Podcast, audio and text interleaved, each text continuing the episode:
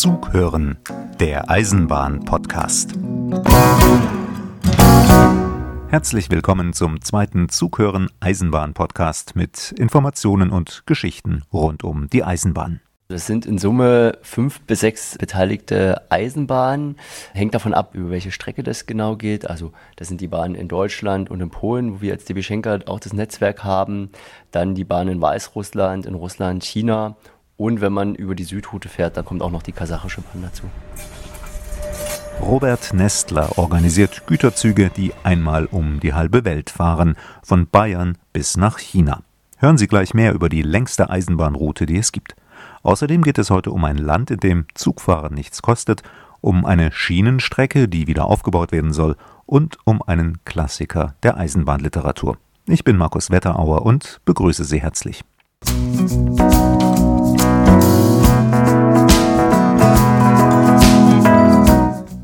Frachtverkehr. Gütertransport auf der Schiene. Wackersdorf in Bayern. Ein Güterzug steht zur Abfahrt bereit. In den Containern befinden sich Teile für die Autoindustrie. Sie sollen einmal um die halbe Welt bis nach China, in die Stadt Shenyang, in eine Autofabrik dort. Den Transport wickelt die Bahntochter DB Schenker Rail Automotive ab. Robert Nestler und seine Kollegen organisieren alles. Kein Kinderspiel. 11.000 Kilometer, sieben Zeitzonen, verschiedene Spurweiten. Transsibirische Route im Winter, da werden Temperaturen erreicht von minus 40 Grad, deutlich im Minusbereich zweistellig. Da ist es natürlich extrem wichtig, vorab eine saubere Prüfung zu machen, welche Beanspruchungen die Güter standhalten. Das zweite Wichtige ist natürlich Verpackung und Ladungssicherung. Einerseits, wie werden die Güter an sich verpackt? Habe ich dort Möglichkeiten durch isolierende Verpackungsmaterialien noch zu unterstützen? Und wie verlade ich das Ganze im Container? Wie wird es da gesichert? Habe ich da nochmal Möglichkeiten zu isolieren? Da werden alle Möglichkeiten ausgeschöpft. Die großen Temperaturunterschiede sind nur eine von etlichen Hürden, die Robert Nestler und seine Kollegen meistern müssen. Weil Weißrussland und Russland eine andere Spurbreite haben als Deutschland, Polen und China, müssen die Container zweimal an den Grenzen umgeladen werden. Drei Wochen dauert der Transport, das ist lange, aber gleichzeitig deutlich schneller als mit dem Frachtschiff. Welche Schwierigkeiten auf die Eisenbahn erwarten, erzählt Robert Nestler in dem Eisenbahnhörbuch Zughören 12 mit Schienengeschichten aus Ostbayern, Oberbayern und Franken, von Wackersdorf um die halbe Welt, von West nach Ost. Was Sie sonst noch auf dem Hörbuch hören können, erfahren Sie im Internet unter www.zughören.de. Seit März 2020 gibt es übrigens auch einen neuen schnellen Direktzug von Ost nach West, von Yantai in China nach Duisburg oder Hamburg. Dreimal testete Schenker nach eigenen Angaben die Strecke, jetzt soll der Zug regelmäßig rollen. Tariftipp: Zugfahren und Geld sparen. Zugfahren ohne Fahrkarte und trotzdem nicht schwarz fahren? Geht nicht, meinen Sie? Geht doch. Das Land, in dem das Wirklichkeit ist, muss für Eisenbahnliebhaber ein Paradies sein. Einziger Nachteil, das Land ist ziemlich klein. Luxemburg heißt es, grenzt im Westen an die Bundesrepublik und seit 1. März 2020 Hashtag Es ist ein großer Tag, können dort alle Züge, alle Straßenbahnen, alle Busse kostenlos genutzt werden. Von zwei klitzekleinen Ausnahmen abgesehen. Wer erster Klasse fährt, braucht wie bisher ein Billett. Und in einigen Nachtbussen muss man auch zahlen. Aber sonst gilt freie Fahrt für freie Bürger des kleinen Großherzogtums. Und nicht nur für Luxemburger, auch für alle Pendler von außerhalb, für alle Besucher, für alle Urlauber, für alle Durchreisenden. In Luxemburg kostet Zugfahren nichts mehr. Das kostet das Großherzogtum 41 Millionen Euro im Jahr, weil ja die Einnahmen aus dem Fahrkartenverkauf wegfallen. Hört sich viel an, ist es aber nicht, erklärt Verkehrsminister François Bausch. Denn die Fahrkarteneinnahmen haben auch bisher nur 8 Prozent der gesamten Ausgaben für Züge, Straßenbahnen und Busse gedeckt. Jetzt zahlt der Staat die ganze Rechnung, statt 92 Prozent eben 100 Prozent. Auslöser für den Schritt der Drei-Parteien-Regierung waren unter anderem die endlosen Staus im Land. 200.000 Arbeitnehmer pendeln täglich aus dem Ausland nach Luxemburg und auch die Luxemburger selbst fahren gerne und viel Auto. Weil auch noch die Einwohnerzahl in den vergangenen Jahren immer weiter zugenommen hat, sind auch die Staus immer länger geworden. Jetzt also die radikale Kehrtwende, die radikale Verkehrswende. Luxemburg wird das erste Land der Welt mit öffentlich kostenlosem Verkehr. Lobt sich ganz unbescheiden. Der 1. März 2020 wird in die Geschichte eingehen, heißt es im Netz auf www.kostenlosemobilität.lu. In die Geschichte eingehen, das ist wie der erste Schritt auf dem Mond, wie die erste Weltreise, wie die Erfindung des Rads. Auch wer zum Beispiel für die erste Klasse bezahlen will, zahlt übrigens nicht viel. Zwei Stunden erste Klasse kosten gerade mal drei Euro. Das reicht, um einmal quer durchs Land zu fahren. Die Monatskarte fürs ganze Land kostet in der ersten Klasse 75 Euro. Und auch um die Schaffner braucht sich niemand zu sorgen.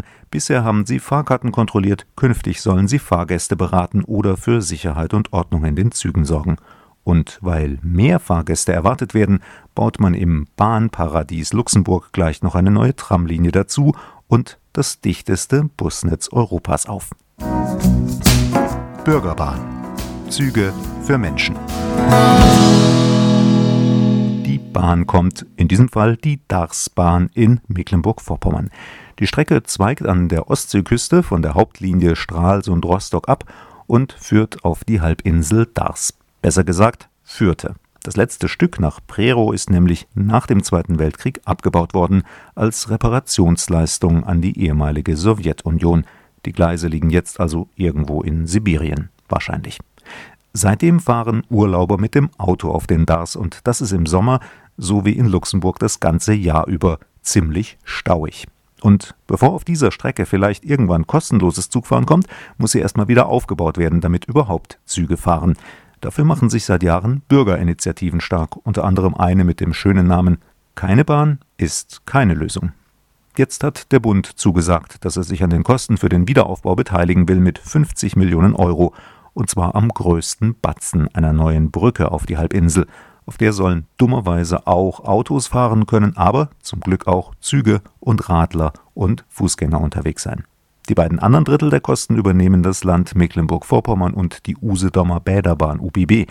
Die fährt nicht nur auf die Insel Usedom, sondern fuhr auch schon auf dem noch bestehenden Abschnitt von Velgast nach Barth. Und die UBB würde künftig gerne weiterfahren bis Prero. Und dazu braucht sie eben eine Brücke und ein Gleis. Bis 2027 soll das alles fertig sein was die Usedomer Bäderbahn alles anders macht als andere Eisenbahnen, was sie so besonders macht, das erzählt UBB-Chef Jürgen Boße übrigens auf dem Zughören Hörbuch 8.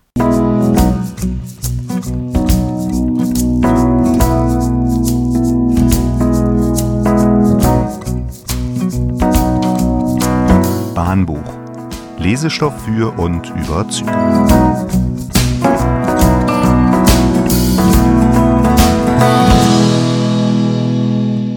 Die Eisenbahnkinder heißt ein Roman der britischen Autorin Edith Nesbit.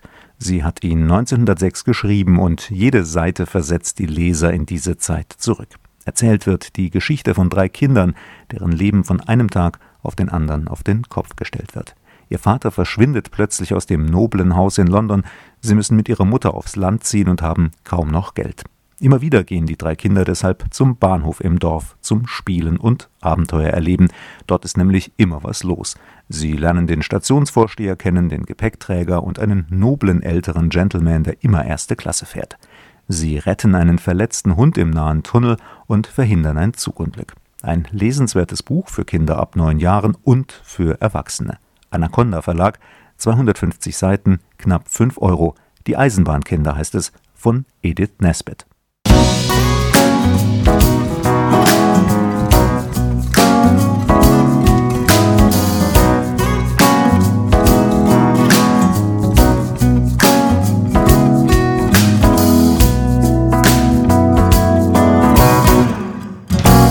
Und zum Schluss noch dies.